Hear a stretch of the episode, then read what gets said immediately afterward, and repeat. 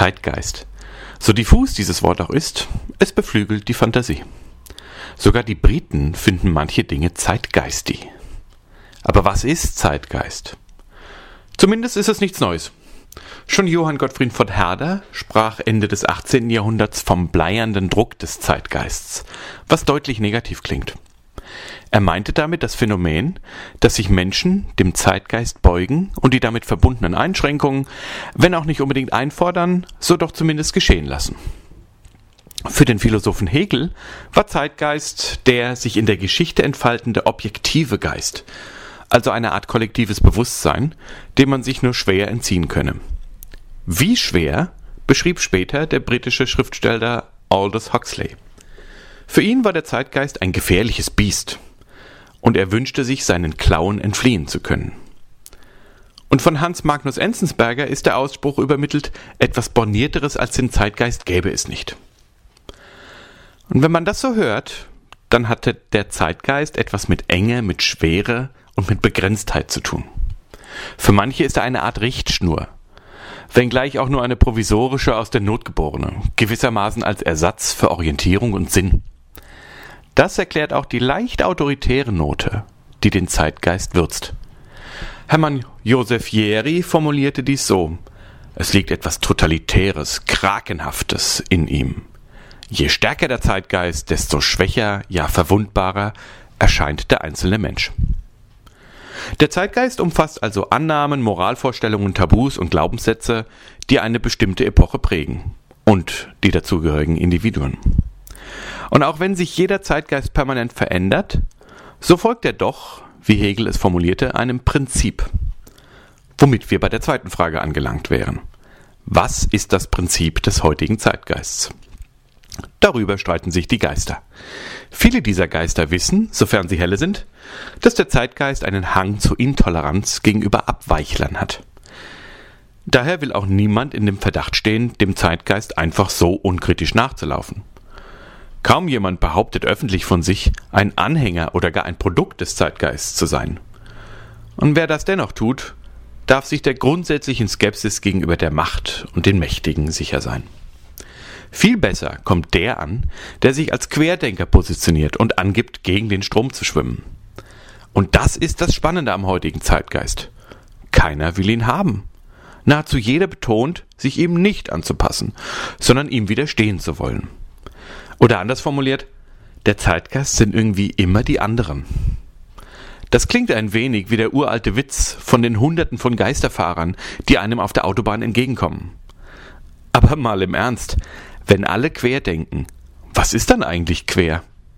Wer trägt denn den Zeitgeist, wenn alle so zeitgeistkritisch sind? Es können ja schließlich nicht alle Außenseiter sein. Gehen wir der Sache doch mal auf den Grund. Wenn der Zeitgeist all die Annahmen, Verhaltenserwartungen, Moralvorstellungen, Tabus und Glaubenssätze beinhaltet, die eine bestimmte Epoche prägen, dann müsste er sich inhaltlich an dem orientieren, was von den Mitgliedern einer Gesellschaft gedacht, geglaubt, gewünscht oder angestrebt wird. Dass beispielsweise die Welt grüner und ökologischer werden sollte, ist zweifelsfrei ein wichtiger Bestandteil des aktuellen Zeitgeists. Dass die Welt bedroht ist, ebenso. Und auch, dass die Menschen ein gerüttelt Maß Mitschuld an dieser Bedrohtheit haben, weshalb ein globales Umdenken unumgänglich ist. Und dies nicht nur in Bezug auf unseren Umgang mit der Natur, auf unser Wirtschaften und unser Konsumieren. Auch im Umgang mit uns selbst sollten wir mehr Mäßigung zeigen, mehr Demut walten lassen und mehr, Emotional mehr Emotionalität in unsere so hochtechnisierte und brutale Welt bringen.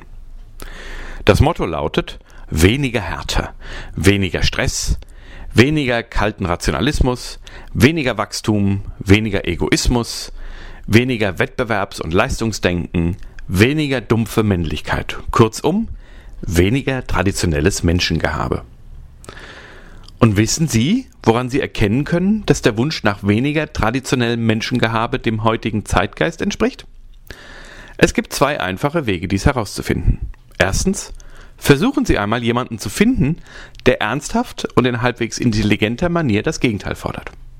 Und zweitens, finden Sie jemanden, der die heute gängigen Vorstellungen des Zeitgeists wie Huxley als entfliehenswürdig oder aber wie Enzensberger als unschlagbar borniert bezeichnet. Es gibt diese Menschen, aber sie sind schwer zu finden.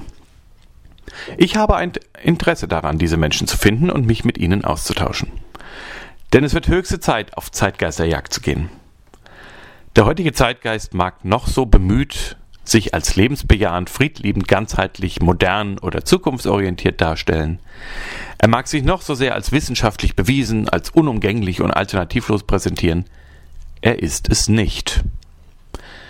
Den heutigen Zeitgeist zu jagen bedeutet für mich nicht, das Rad der Geschichte zurückzudrehen und zu den angeblich guten alten Zeiten zurückzukehren. Wir wissen doch alle, dass diese so niemals stattgefunden haben. Zeitgeisterjagd bedeutet für mich, den Weg zu verlassen, der uns einengt und nicht weiterbringt. Es bedeutet, neue, bessere und inspirierende Wege zu suchen, etwas zu riskieren und zu experimentieren. Es geht nicht darum zu finden, was wir suchen, es geht darum, herauszufinden, was wir suchen wollen. Und dazu müssen wir mitunter das hinterfragen, was wir gefunden zu haben glauben. Bei genauerer Betrachtung des heutigen Zeitgeists fallen einem die Untiefen auf, die Einseitigkeiten und Halbwahrheiten, die teilweise sehr moralischen, ja fast religionsähnlichen Standpunkte, auf denen er beruht.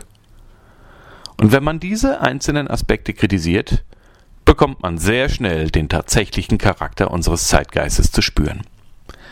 Sein größter Feind ist nicht etwa die Umweltzerstörung, der Krieg, die Ungerechtigkeit, die Armut oder sonst eine der großen Geißeln der Menschheit. Sein größter Feind ist das eigenständig denkende, ambitionierte und freiheitslebende Individuum. Diese Feindschaft ist das Prinzip des modernen Zeitgeists.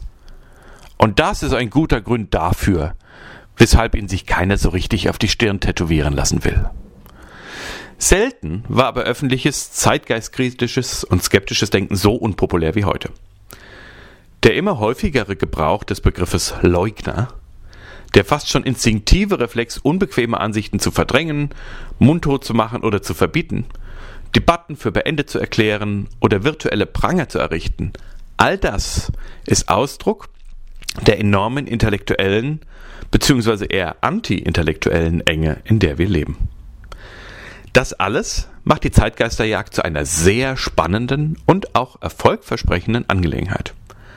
Es ist eine Jagd auf ein bräsiges, behäbiges und sich als unbesiegbar wähnendes Ziel, das gar nicht mehr weiß, dass es natürliche Fressfeinde hat. Es aus der Reserve locken, damit seine Tarnung auffliegt, ist der erste Schritt. Seine Enttarnung publik machen ist der zweite. Die Menschen sollen die Chance haben, den heutigen Zeitgeist als das zu erkennen, was er ist. Eine Barriere auf dem Weg in eine bessere, menschlichere Zukunft. Das Schöne am Zeitgeist ist, er mag noch so bleiern auf der Welt lasten. Letztlich ist er, wie Hegel sagte, doch nur ein Geist. Und jeder von ihnen hat einen eigenen, mit dem sie die Enge und das Grenzendenken unserer Tage überwinden können. Und daran kann sie nichts und niemand auf der Welt hindern.